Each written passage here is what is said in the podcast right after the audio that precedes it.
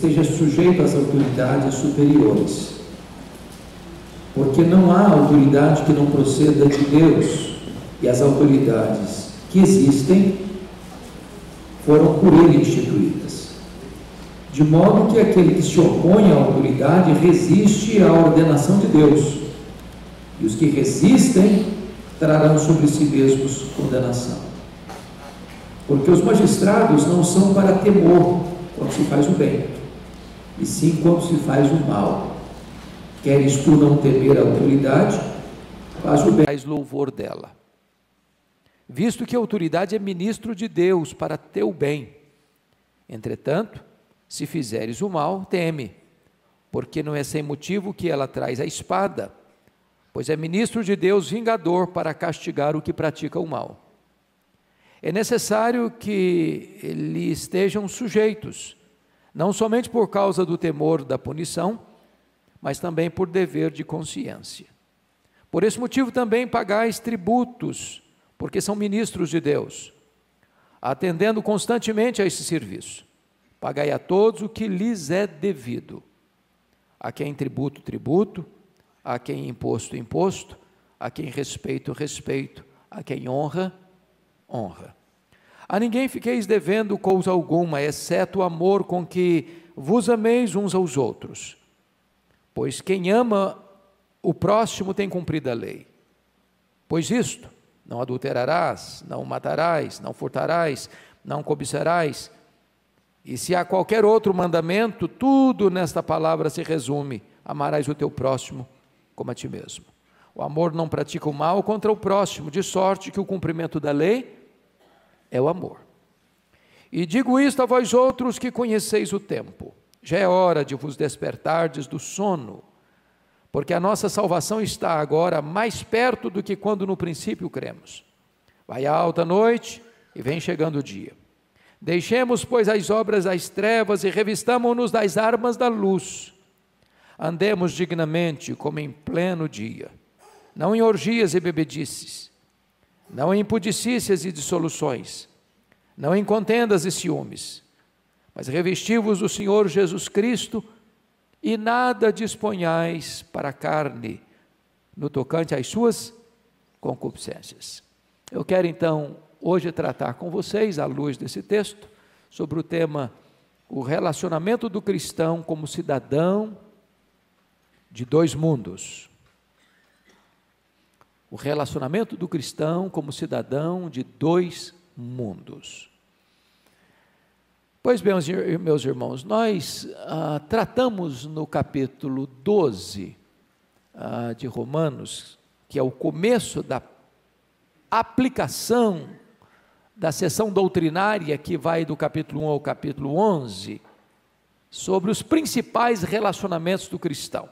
Lembrem vocês que nós falamos do relacionamento do cristão com Deus, Romanos 12, 1 e 2. Depois nós tratamos do relacionamento do cristão com ele mesmo, nos versículos 3 a 8.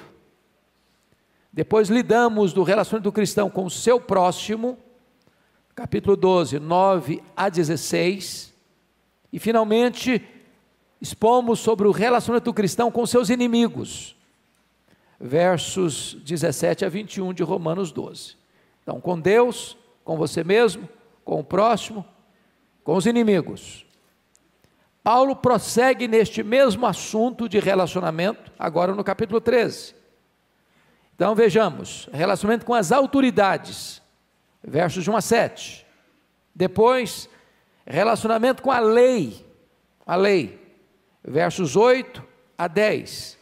E finalmente, o relacionamento do cristão com o dia da volta do Senhor Jesus, versos 11 a 14.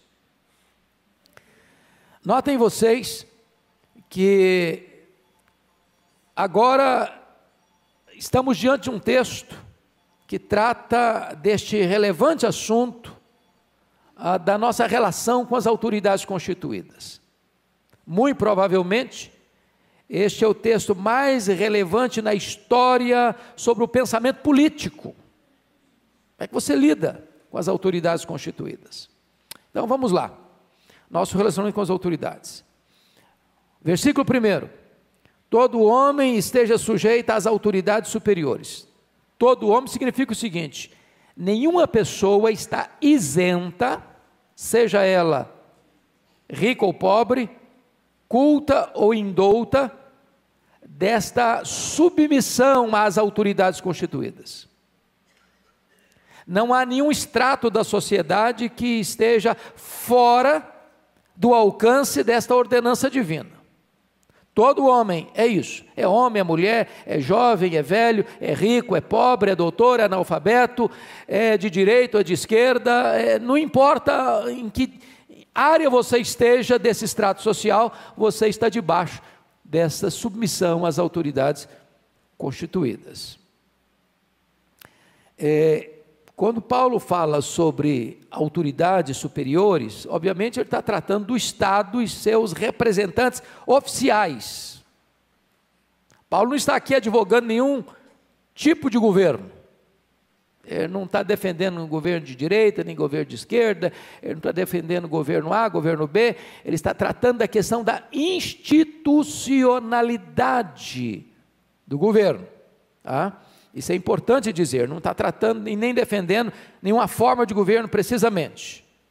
O que ele está mostrando para nós é que a instituição de governo é uma instituição divina. Em outras palavras, Deus se opõe à anarquia e Deus é a favor da ordem. É muito importante deixar isso claro. Né? Agora, quando ele diz todo homem esteja sujeito às autoridades superiores, é claro que Paulo também não está defendendo aqui uma obediência servil, mas crítica e positiva. É óbvio isso. Fica claro, portanto, que Deus instituiu, primeiro, a família, Deus instituiu a igreja e agora Deus institui o governo humano. Então, Deus é o Deus de ordem, não de confusão, não de caos, não de anarquia. Vamos olhar aqui alguns aspectos desse texto. Primeiro, a origem da autoridade. Volte os olhos de novo ao verso primeiro. Todo homem esteja sujeito às autoridades superiores, porque não há autoridade que não proceda de Deus. Bom, então o que que Paulo está querendo mostrar com isso aqui? É que a autoridade procede de quem? De Deus. Não é um governo autoimposto. A ordem do Estado, seja ele qual forma de governo for, procede de quem? De Deus. O governo, a ordem, essa instituição das autoridades superiores é uma iniciativa divina. Tá? Isso é muito importante entender. Não importa se você é um ateu ou se você é um crente, você precisa entender que essa instituição de governo é de origem divina, procede de Deus, procede de Deus. Agora, em virtude disso, já que ela procede de Deus, ah, e as autoridades que existem forem por Ele, por Deus, instituídas, isso exige de você o que? Um compromisso. Qual o compromisso? De obedecer a essas autoridades. Nenhum cristão deve ser é, insubmisso às autoridades. Conhece aquela frase do mundo latino, aqui do mundo da América Latina? Ai governo, sou contra. Não, o cristão não pode ter essa postura. Ele não pode ter essa postura. Ser contra por ser contra. Quando o cristão é contra, ele é contra aos desmandos da autoridade, não a autoridade em si. Ele pode se posicionar contrário a alguma postura, alguma atitude do governo, dos governantes, que não esteja de acordo com os preceitos e princípios que devam reger a conduta desse governante. Mas você não está se opondo à autoridade. Você está se opondo aos desmandos da autoridade. Em outras palavras, a atitude de resistir, olha o versículo 2 comigo. De modo que aquele que se opõe à autoridade resiste à ordenação de Deus. Ou seja, se você é contra os governantes por querer anarquia, porque querer o caos, por não se submeter, por não se sujeitar, você está rejeitando não a autoridade, você está rejeitando Deus, que instituiu a autoridade. Isso vale para a família. Quando um filho desonra pai e mãe, desobedece pai e mãe, não se submete a pai e mãe, ele não está apenas rejeitando a autoridade de pai e mãe, ele está se insurgindo contra o próprio Deus, que estabeleceu esta ordem familiar. Esse é o princípio que Paulo está aqui estabelecendo. Agora é óbvio que um cristão ele tem o compromisso de resistir aos desmandos da autoridade, toda vez que essa autoridade foge do seu papel. Por exemplo, como João Batista resistiu a Herodes, Antipas. Dizer, não é lícito você possuir a mulher de seu irmão. Aliás, nota de rodapé, se existe uma coisa que a igreja não tem feito hoje, é exercer o seu papel profético de denunciar a autoridade quando ela foge do seu papel. Já pensou se nós formos denunciar, como o pastor Ival pregou aqui hoje, da, da vida pessoal dos, dos governantes? Como João Batista fez com Herodes? Que vespero que nós íamos botar a mão? Nós devemos denunciar os desmandos como os apóstolos denunciaram o sinédrio. Vocês estão proibidos de falar nesse nome. E eles responderam: antes importa obedecer a Deus que aos homens. Imagine que o governo seja um governo totalitário e proíba a igreja de pregar. O que, a igreja vai fazer? Se calar? Se acovardar? Se encolher? Não, a igreja tem a obrigação da desobediência civil toda vez que a autoridade civil se põe na posição absolutista e quer é governar e manietar as consciências. A igreja tem o dever de resistir, como Calvino resistiu aos tecnocratas genebrinos, como Lutero resistiu à aristocracia feudal como Wesley resistiu ao tráfico de escravos na Inglaterra, ou como Dietrich Bonhoeffer resistiu ao nazismo alemão, mesmo sendo preso e, e martirizado por essa causa. Então, é claro que Paulo não está me mandando a ter uma obediência servil, cega, absoluta. Absoluta. Quer exemplo bíblico disso? Vamos pensar. O faraó mandou as parteiras hebreias matar as crianças. Nasceu um menino hebreu, mata. O que, que elas fizeram? Não obedeceram aquela ordem. A ética cristã tem coisas complicadas, irmãos, tem hora. Tem gente que acha que se, o crente tem que falar a verdade sempre. Pensa comigo na seguinte cena. Chega um assaltante na sua casa. Seu filho corre e esconde debaixo da cama. O assaltante pergunta: cadê seu filho? Eu tenho que falar a verdade sempre. Não, ele, tadinho, ele ficou com medo de você, escondeu debaixo da cama. Você fala isso? Você fala? Claro que não. Na ética cristã, você precisa defender um valor maior que a vida. Quando as parteiras hebreias mentiram dizendo o seguinte: não, é que essas mulheres são tão fortes que quando a gente chega lá já deram a luz. Elas estavam defendendo um valor maior, que é o valor da vida, resistindo à autoridade do faraó.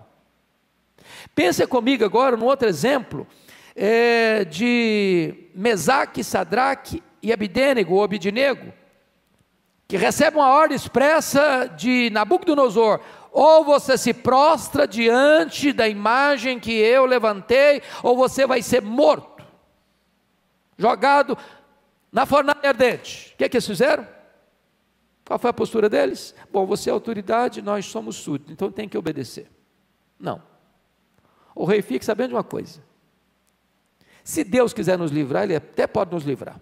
Se Ele não quiser livrar também, é da soberania dele. Agora, uma coisa nós tomamos uma decisão: nós não vamos nos dobrar. Desobediência civil. Por quê? Porque antes se importa obedecer a Deus que obedecer aos homens. Deixa eu lhes dar um, segundo, um outro exemplo. Pensa comigo em Daniel.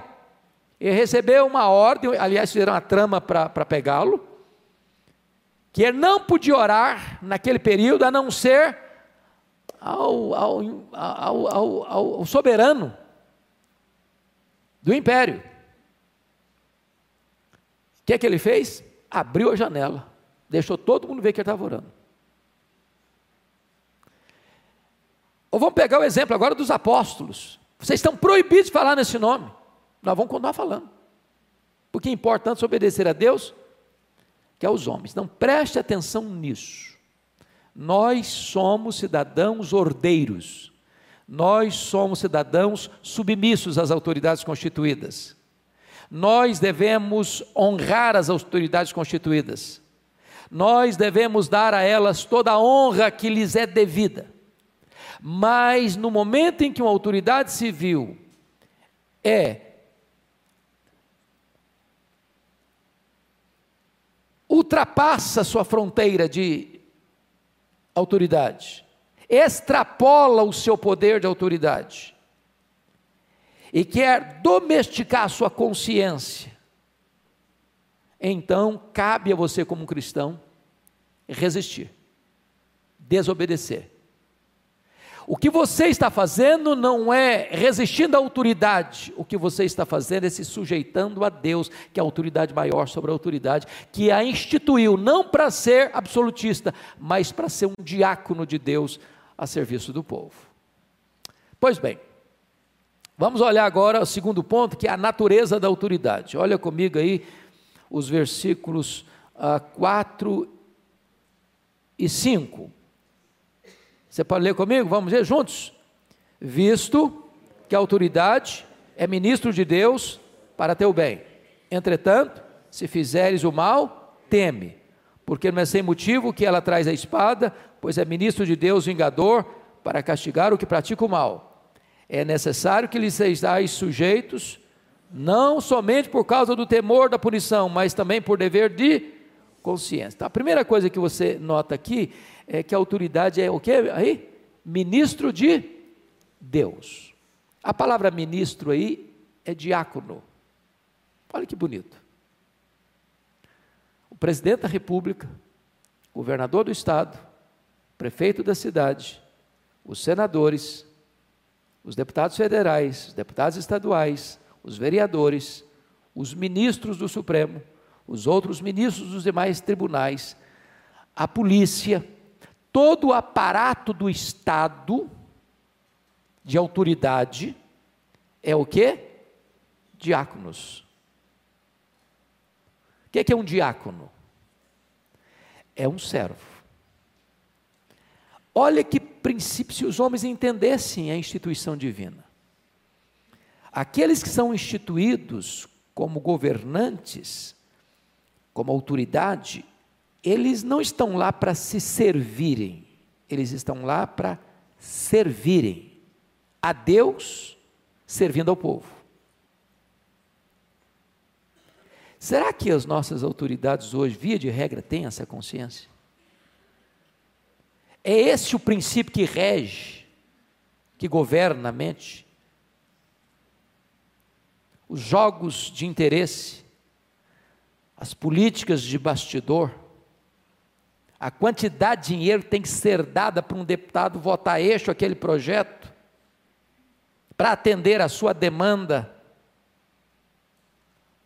quando na verdade, muitas vezes, os que se gasta é algo nababesco com cada um e com todo o seu aparato, enquanto o povo, muitas vezes, sofre, geme debaixo de um tacão cruel. Se nós entendêssemos qual é o preceito divino, os princípios das Escrituras, nós teríamos um Estado justo, ordeiro, para construir aquilo que é o lema da nossa bandeira, ordem e progresso, para aliviar o fardo daquele que sofre, para dar condições de vida para os menos favorecidos. Por quê? Porque a autoridade é ministro de Deus, é diácono de Deus, para servir o povo. Ele é um garçom de Deus para servir o povo. Este é o entendimento de Deus quando instituiu o governo. Mas notem vocês, notem vocês algo seríssimo aqui. Ah, quando Paulo vai escrever, visto que a autoridade é ministro de Deus, para quê? Para quê? Para ter o bem. Então, a autoridade tem duas finalidades aqui, de acordo com o ensino do apóstolo Paulo. Ele é ministro para duas coisas. Primeiro, para fazer o bem. Segundo, para coibir o mal. Para coibir o mal. Então, um governante, seja ele em que ordem estiver, uma autoridade, seja no poder legislativo, executivo, judiciário, ele existe para um propósito. Qual o propósito? Fazer o bem. Fazer o bem a quem? Para quem? Para o povo, para os seus liderados, para aqueles que estão debaixo da sua autoridade. Eles só existem para isso fazer o bem. Agora, pensem vocês quando esta autoridade assume esse comando para deixar de fazer o bem e promover o mal. O transtorno que isso é. Vamos lembrar agora, recentemente, no século XX, irmãos. Mao Tse Tung na China. Matou 60 milhões de pessoas na China. Vamos pensar, por exemplo, no regime do stalinismo. Milhões de pessoas trucidadas. Vamos pensar, por exemplo, no fascismo e no nazismo. Milhões de pessoas Vamos pensar, por exemplo, nas ditaduras atuais, onde governantes se tornam os donos de quase tudo. Né? Eu tive agora recentemente em Angola. É uma história tão triste. Aquele país viveu como colônia de Portugal até 1975. Durante mais de 300 anos em Angola, o produto mais comercializado eram escravos. Depois que termina a colônia, aí entra uma guerra civil, mais de 30 anos. Depois que a guerra civil acaba, assume um governo corrupto, cuja família é dona de quase tudo. O filho está preso, a filha está sendo procurada pela polícia e o povo amargando uma pobreza dramática. Então, notem vocês que, quando um governante não entende qual o seu papel, a natureza da sua missão, ele acaba extrapolando. Em vez de ele fazer o bem, que é a natureza do seu trabalho, ele coíbe o bem e pratica o mal. Então, eu chamo a sua atenção para esse ponto, que o papel do governante, da autoridade constituída, é promover o bem. Você pode perguntar, mas que bem é esse? Primeiro, bem espiritual. Nós estamos vivendo hoje uma, uma, uma, uma, uma frase muito comum e mal entendida no Brasil: o Estado é laico. O que, que a maioria do pessoal está comentando sobre o Estado laico? Como se Estado laico fosse Estado ateu. Não é isso que é Estado laico. Aliás, onde prevaleceu o ateísmo, irmãos, prevaleceu o quê? O absolutismo. tira Deus da história, sobra o quê? Violência, opressão, desvalorização da vida. Então, quando diz que o Estado é laico, quer dizer que o Estado precisa entender o seu papel e não ultrapassar suas fronteiras. Por exemplo, a família. Quem educa filho? É a família. Quando o Estado quer entrar lá dentro da sua casa para dizer o que, você vai fazer com seus filhos, o Estado está deixando de ser laico. Quando o Estado quer entrar dentro da igreja e proibir a igreja, ele deixou de ser laico. Ele precisa respeitar fronteiras das instituições divinas. Deus instituiu a família, Deus instituiu a igreja, Deus instituiu o Estado. O Estado é Estado. Ele não pode interferir na área que não é dele. Isso é ser laico. O que, que qual outro bem que o Estado precisa promover? O, o bem político.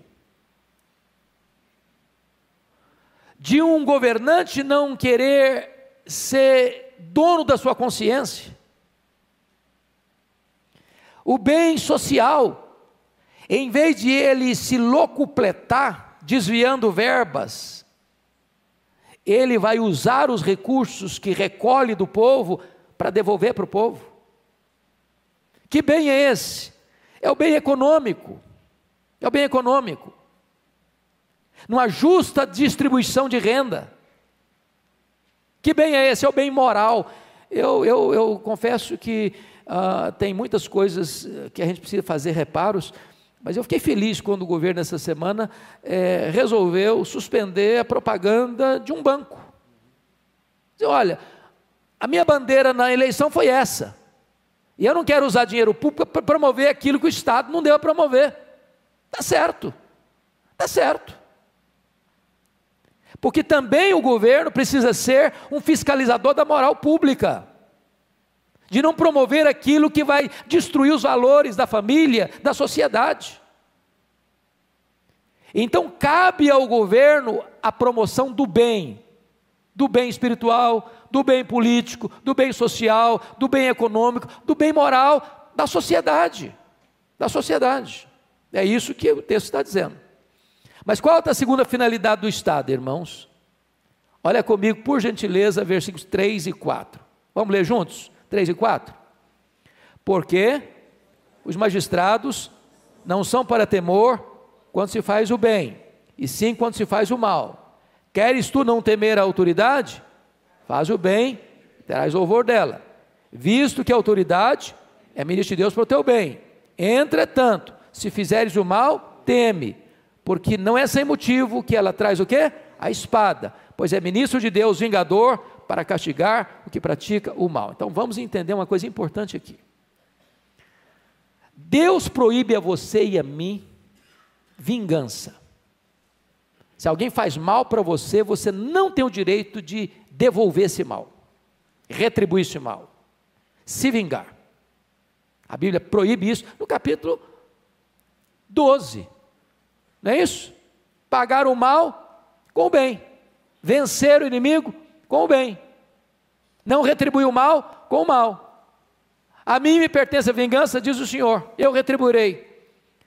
Agora, o que Deus proibiu a você e a mim como cidadão, Deus outorga às autoridades constituídas. Ou seja, o Estado é ministro de Deus, vingador para retribuir o mal. Em outras palavras, o governo, falando governo do ponto de vista institucional, não pode ser frouxo no combate ao mal. Não pode ser complacente no combate ao mal. Não pode tolerar o mal. O mal precisa ser tão coibido quanto o bem deva ser promovido. É esse balanceamento, é essa harmonia, este equilíbrio é que traz justiça e paz. No momento em que um governante deixa de praticar o bem, promover o bem, ele está pecando. No momento que um governante deixa de coibir o mal, também ele está pecando. deixando de exercer a natureza do ministério que ele recebeu de Deus. Ah, eu nem vou entrar muito na questão da espada e vingador, porque eu sei que o assunto é polêmico, é, mas é pena de morte mesmo. Espada não é uma chibatazinha para você dar umas varadinhas em alguém, não. Pois não, pastor Ival. Seria tão bom se você. Cadê o nosso microfone? Que a sua palavra é sempre oportuna e boa. Fala mais. Ah, está chegando. Obrigado, Arival. O problema no Brasil, desde a Constituição de 88, é que a Constituição criou lá mais de 70, 80 direitos sociais. E hoje no Brasil, quem produz é punido e quem não faz nada. Privilegiado. Privilegiado. Você pega os dentistas, os profissionais liberais, os empresários, os microempresários que tocam o país, eles têm uma carga tributária sufocante. sufocante. E aí você tem esses movimentos sociais, o povo que é preguiçoso, não faz nada, e tem os, os todos os benefícios. Os benefícios. Agora, como é que a gente é, levantaria uma voz profética nesse sentido? Porque é, hoje, até mesmo dentro da igreja, a gente não separa governo, a gente está hoje partidariamente dividido. Essa última eleição ficou claro, né? Porque tinha o pessoal do PT e entrou o pessoal anti-PT. Muita gente votou no, no Bolsonaro, não por causa do Bolsonaro, mas porque é contra o PT. E nós estamos divididos hoje. Você vê a, a imprensa está contra o atual sistema. E a coisa não anda. Né? E a gente está, podemos entrar num caos aí se não houver uma, uma, uma decisão política urgente. Né? Então eu queria que você abordasse um pouquinho. Eu sei que você é intelectual nessa área, me ajuda aí. ele, ele, ele gosta só de jogar fogo, ah, como diz o meu presbítero, gasolina no fogo, né? Estou pensando que vai me trazer a solução e me traz mais problema. é, muito bem, ele vai uma benção. Pois bem, amados, ele é uma benção. É, de fato, irmãos, nós estamos vivendo um tempo tão complicado. Eu estava lendo essa semana exatamente isso. É que o nosso sistema hoje privilegia não a vítima, mas o criminoso. Quando você fala hoje, por exemplo, em justiça social, direitos humanos, direitos humanos de quem? De quem? Porque às vezes a pessoa está privilegiando o direito humano daquele que matou, daquele que estuprou, daquele que roubou, daquele que sequestrou, daquele que torturou. E não se fala da vítima que sofreu abuso, perdeu sua dignidade, a sua vida, a família da vítima ficou arrebentada. Então, é, estamos fazendo uma inversão de valores. Nós estamos numa conjuntura ideológica às avessas. O certo é o errado, o errado é o certo. Nós estamos naquela época da profecia do grande profeta Rui Barbosa. Chega um ponto que o homem tem vergonha de ser honesto. Quando você lê hoje os jornais, os periódicos, você escuta a maioria dos jornais, se você defende uma causa honesta, íntegra, parece que você é um ser jurássico.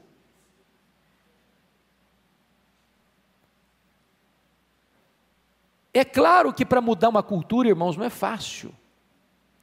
Porque se você perceber as grandes ideologias que estão por trás hoje, tem uma finalidade, é o aparelhamento do Estado que, que é o aparelhamento do Estado? É você trabalhar todas as estruturas para seguir uma linha ideológica. E desmontar isso não é simples.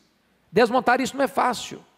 Eu não vou nem entrar na questão da sabedoria, da, da, da, da, atual governança, que às vezes atropela demais, às vezes fala o que precisava, não falar, deixa de falar o que precisava falar, e etc e tal. Vocês são entendidos e acompanham tudo isso.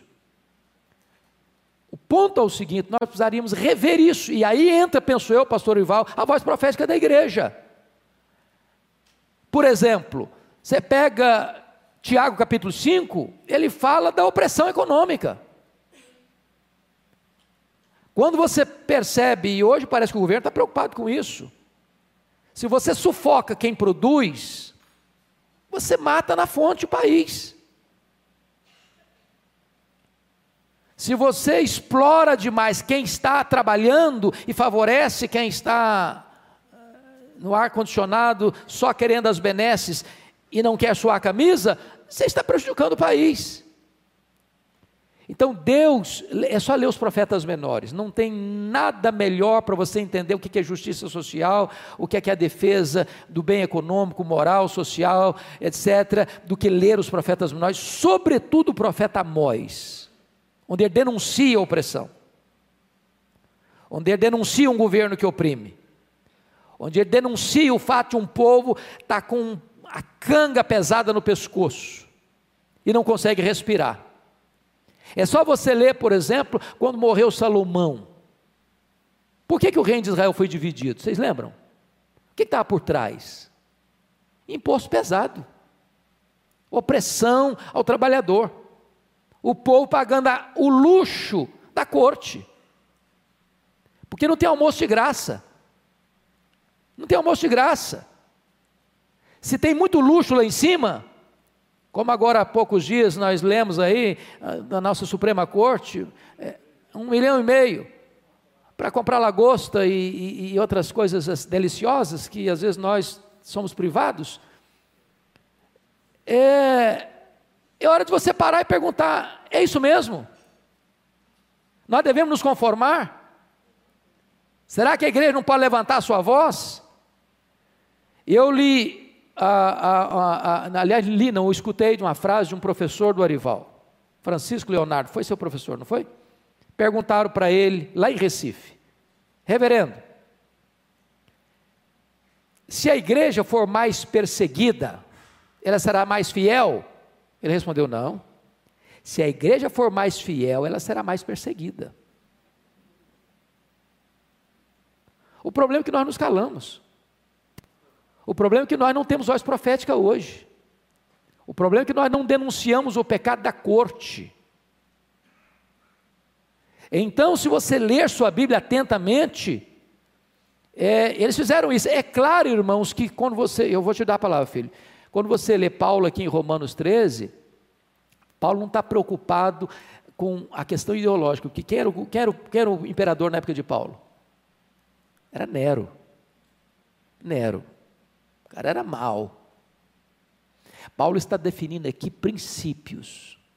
Governo é princípio, ordem é princípio, é, Estado é princípio, autoridade superior é princípio. E ele está dizendo o seguinte: o que é que é dever do governante, o que é que é dever do governado, o que é que cada um deve fazer para que a coisa funcione bem. Agora, a igreja, como dizia Calvino, é a consciência do Estado, é a consciência do Estado. Se o Estado foge do seu papel, cabe à igreja falar: Estado, o seu papel é esse, você está fugindo para cá. Pois não, filho. Se for fácil, o Arival vai me ajudar. É, se o governo brasileiro colocar no Brasil a pena de morte, qual deve ser o papel da igreja? Bom, você está fazendo uma pergunta complicada porque nós temos duas posições no meio evangélico: os que são a favor da pena de morte e os que são contra a pena de morte. Eu sei que o assunto é polêmico e eu não vou esclarecer isso aqui hoje, mas se o pastor Evaldo quiser, um dia a gente pode tratar só desse assunto aqui numa escola dominical. Biblicamente falando, penso eu que pena de morte é absolutamente defensável. Biblicamente falando. Se você pergunta, tiver um plebiscito hoje no Brasil, eu, pastor Hernandes, votaria a favor, votaria contra. Por quê? Porque eu acho que o nosso sistema judiciário, policial é muito complicado. Então não dá para, penso eu hoje, aprovar isso. Por, não porque não tenha base bíblica, mas porque o nosso sistema é corrompido. E eu acho que o inocente pode ser culpado, o culpado inocente. Mas só dá duas bases bíblicas para você para dizer que a pena de morte funciona, é bíblico. O texto que nós estamos lendo aqui. É só você ler o texto. Romanos 13, olha aí. Versículo 4: Visto que a autoridade é ministro de Deus para teu bem, entretanto, se fizeres o mal, teme, porque não é sem motivo que ele traz a espada. Pois é ministro de Deus vingador, para castigar o que pratica o mal. Aí está claro que espada não é disciplina, espada é instrumento de morte. Segundo texto que eu vou lhe dar no Novo Testamento, Velho Testamento tem muitos, mas no Novo Testamento. Quando Jesus estava diante de Pilatos, Pilatos era o governador da Judéia. Aí Pilatos disse para Jesus assim: Você não sabe que eu tenho autoridade para te soltar, para te mandar matar? Qual foi a resposta de Jesus para ele? Nenhuma autoridade teria sido alto não tivesse sido dada a você. Em outras palavras, Jesus não negou a autoridade dele de soltar ou mandar matar. Jesus só negou, só disse para ele: você está confundindo uma coisa, de onde vem essa autoridade? A origem dessa autoridade. Ela não vem de você, ela vem de Deus. Ali Jesus ratifica também a pena de morte.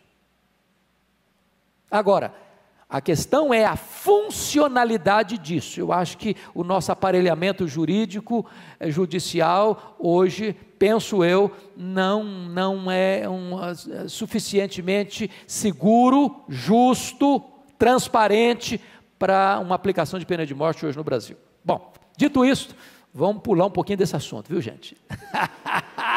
Daqui a pouco vocês me pegam. Pois bem, então qual é, o, qual é o dever, qual é o dever do cidadão em relação às autoridades constituídas? Vamos lá? Versículos 6 e 7, vamos ler juntos? Por esse motivo, também pagais tributos, porque são ministros de Deus, atendendo constantemente a esse serviço. Pagai a todos o que lhes é devido, a quem tributo, tributo, a quem imposto, imposto, a quem respeito, respeito, a quem honra, honra. Eu chamo a sua atenção para o versículo 6, uh, em comparação com o que está escrito no versículo uh, de número. Uh, cadê o ministro aí? Onde está escrito a palavra ministro? No começo? 4. A palavra ministro no 4 é diáconos. Mas a palavra ministro no versículo 6 não é mais diáconos. É leitorgos, de onde vem o liturgo. Era o papel do sacerdote.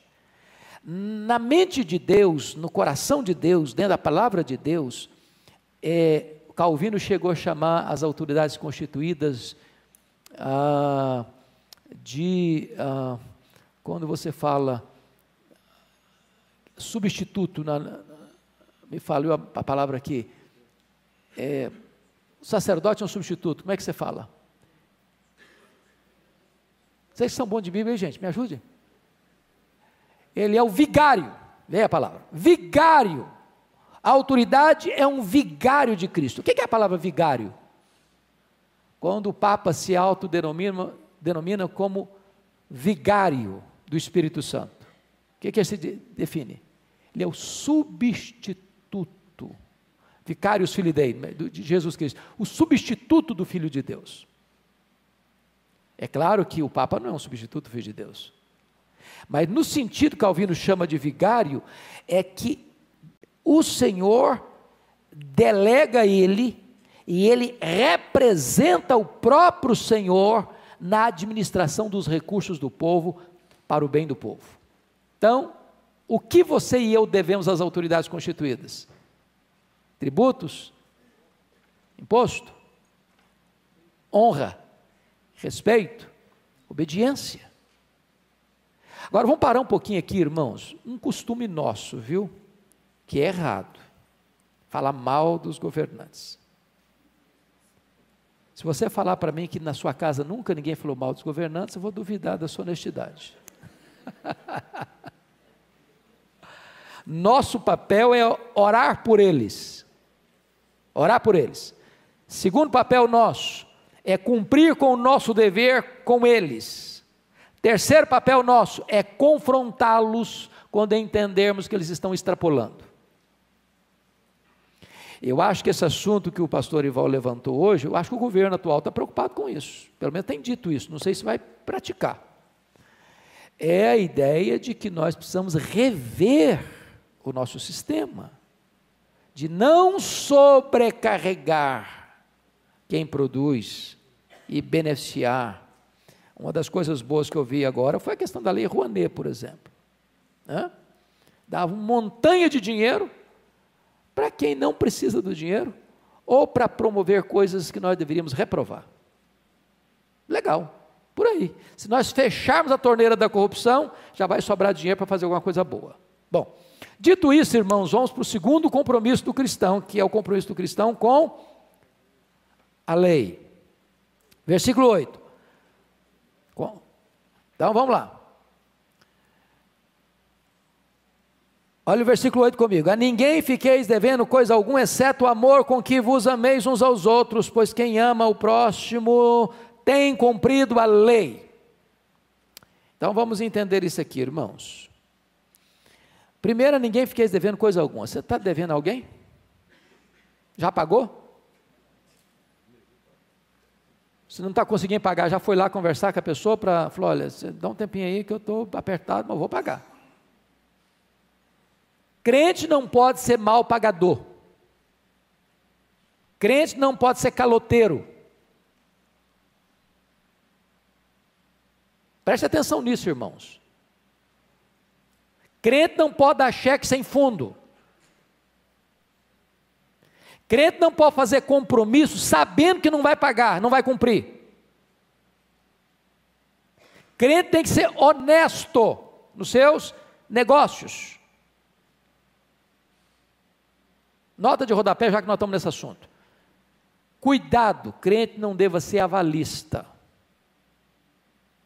Eu conheço meu pai, inclusive, lá atrás, ah, com toda a pobreza que tinha, teve que trabalhar muito para pagar dívida de outros, porque fez, botou um chamegão lá, o cara fez uma dívida, comprou um sítio, comprou um terreno, comprou uma fazenda, foi pedir para ser avalista e para agradar o amigo, foi avalista e teve que pagar a conta.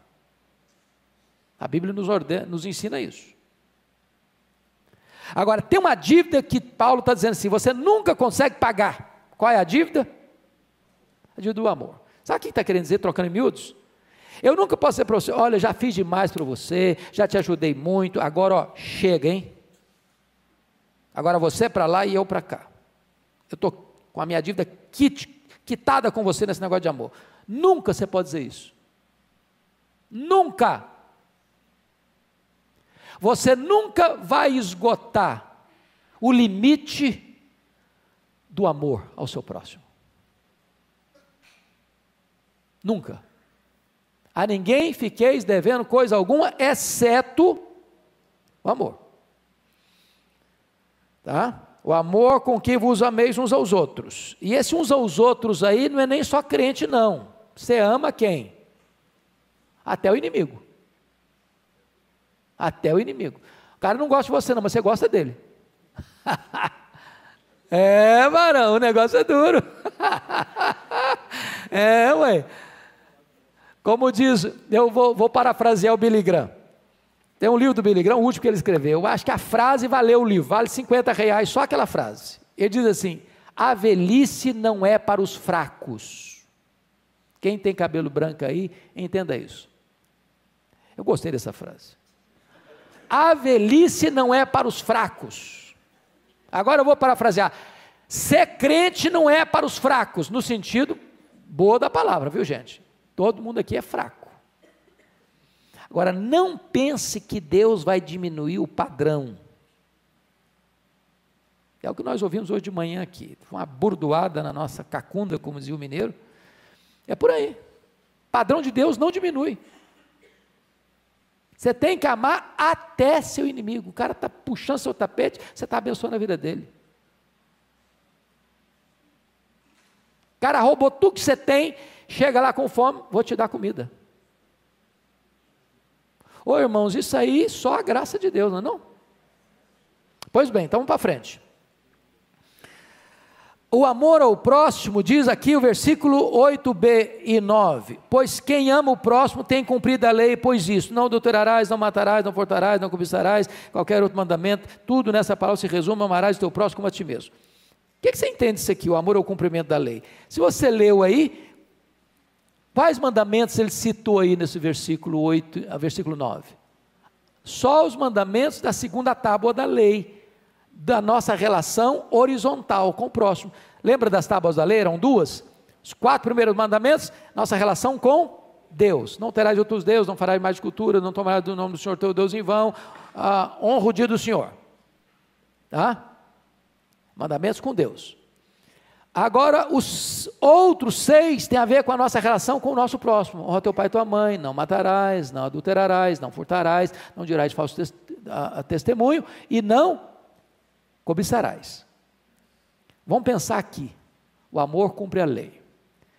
Se você ama Deus, você não vai ter outro Deus. Pensa comigo, se Deus é o seu marido, você é tratado da mulher. Não é essa linguagem que está escrita lá no livro de Oséias? Pense comigo numa mulher que anda na carteira dela com a fotografia de outro homem. O que, que você acha que esse marido vai sentir? Não vai gostar, vai? Então, quando alguém tem outro Deus ou faz imagem de escultura, é a mesma coisa de uma mulher andando com a fotografia de outro homem na carteira. Deus não vai gostar disso. Agora pense numa mulher que toda vez que ela encontra alguém, ela fala mal do marido.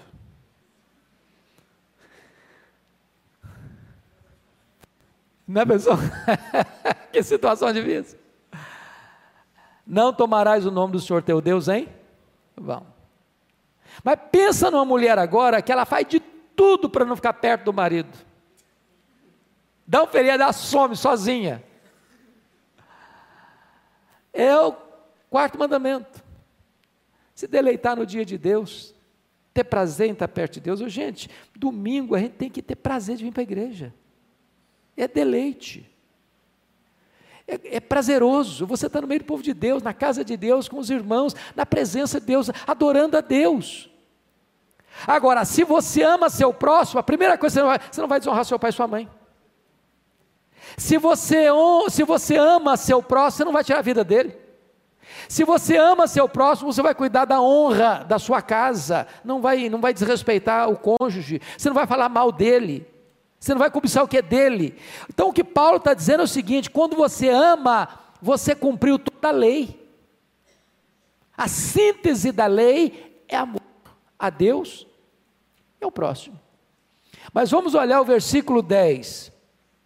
Ele está falando o contrário agora. O amor não pratica o mal contra o próximo, de sorte que o cumprimento da lei é o amor. Ok.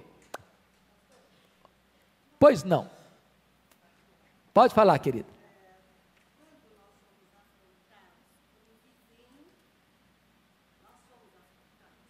Quando nós somos afrontados por um vizinho. É um assunto particular. É, nós somos afrontados por um vizinho por causa de futebol. Aconteceu conosco. É, duas, quando é palmeirense e corintiano, atrás. então é muito comum isso. Brincadeira. Não, mas assim, a gritaria estava excessiva. Ele saiu, o pai e filho saíram à, à sacada, falando palavrões horrorosos.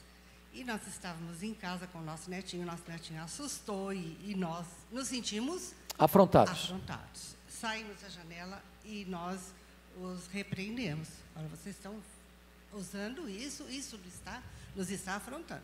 O vizinho falou, não são 10 horas da noite, portanto, nós podemos fazer o que quisermos. Ok. Assim, mas nós estamos sendo afrontados, não é pelo barulho, é pelo que vocês estão dizendo. Ele continua nos afrontando e o filho nos xingou, xingou para ele de uma coisa horrorosa. Uhum. Nós devemos ficar calados?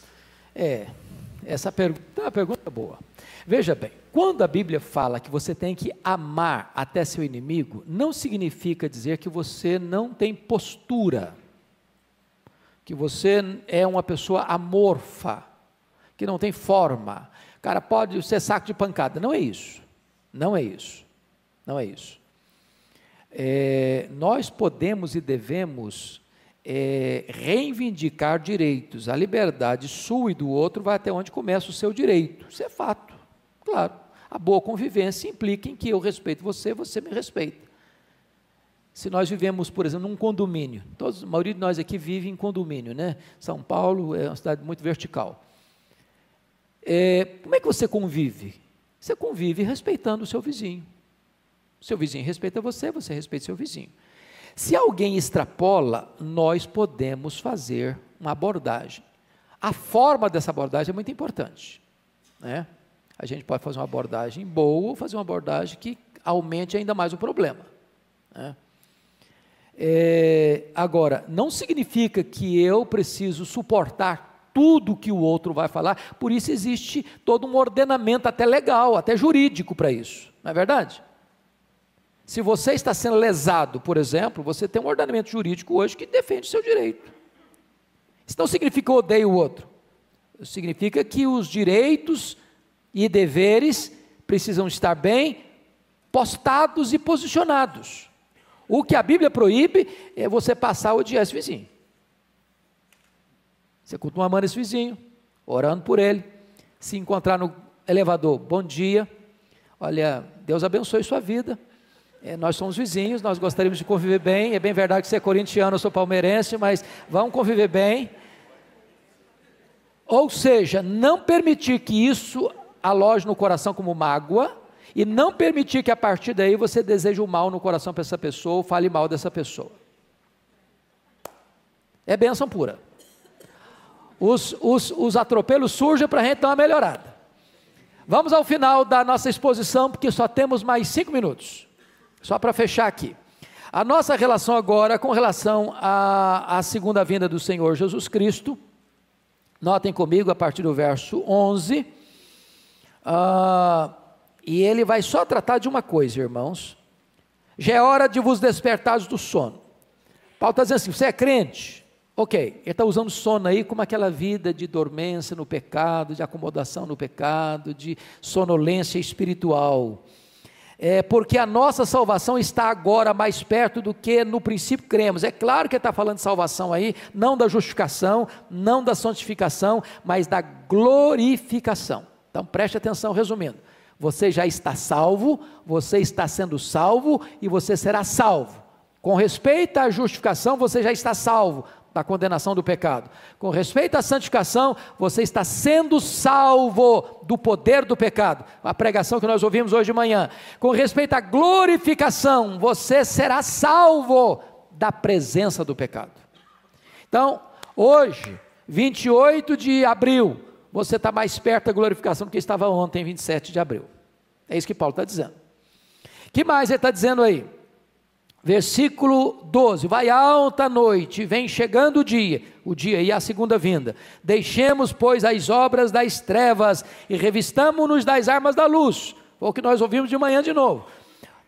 Existem obras das trevas, o pecado, o vício, as mazelas ah, da iniquidade do nosso coração e do sistema que está à sua volta. Você vai deixando isso para trás, vai desvestindo isso, arrancando isso, despojando-se disso as obras das trevas, e você vai fazer o quê? Botar roupa limpa, revestindo-se das armas da luz. Verso 13: andemos dignamente como em pleno dia, ou seja, sem as sombras a, da vida dupla, não em orgias. A palavra orgia aqui traz a ideia de todo desregramento sexual bebedice, toda bebedeira, toda embriaguez. Não impudicícia, a palavra impudicícia no, no, no grego traz a ideia de imoralidade sexual desbragada. Dissoluções, abrangendo a área sexual e outras áreas da vida, com palavrões, uma vida desregrada. Não em contendas, relacionamentos truncados e complicados com as pessoas, não em ciúmes, você querer é, se apropriar da vida de alguém. Nota de rodapé aqui, viu gente? Cuidado com amizades que monopolizem você. Tem gente que quer ser seu amigo, mas que você seja amigo apenas dela. Não se deixe manipular. Toda amizade que é ciumenta, né? eu sou seu amigo, você, ah, mas você é amigo do fulano, não, não pode ser amigo do fulano, você é meu amigo, aí, que negócio é esse? Isso não é amizade, isso é doentio, isso é perigoso. Então não se permita ser monopolizado. Ciúme é um amor doentio. Doentio, possessivo. Então, cuidado com isso. Então, que mais aí? Mas revestivos do Senhor Jesus Cristo e nada disponhais para a carne no tocante às suas, às suas concupiscências, aos teus desejos. Então, o Arival nem citou esse texto aqui, mas está na mesma linha que o pastor Arival pregou para nós hoje no culto da manhã. Você não pode ter munição para a carne, você não pode fazer suprimento para a carne, você não pode é, alimentar os desejos da carne você precisa se revestir do Senhor Jesus Cristo, não dispondo nada para a carne. Então, sua relação com o governo, sua relação com a lei, sua relação com a vida moral e espiritual em virtude da brevidade da volta do Senhor Jesus Cristo. Deus abençoe, meus irmãos, e vamos ter um pequeno intervalo aí para o momento do culto da manhã, às 11 horas.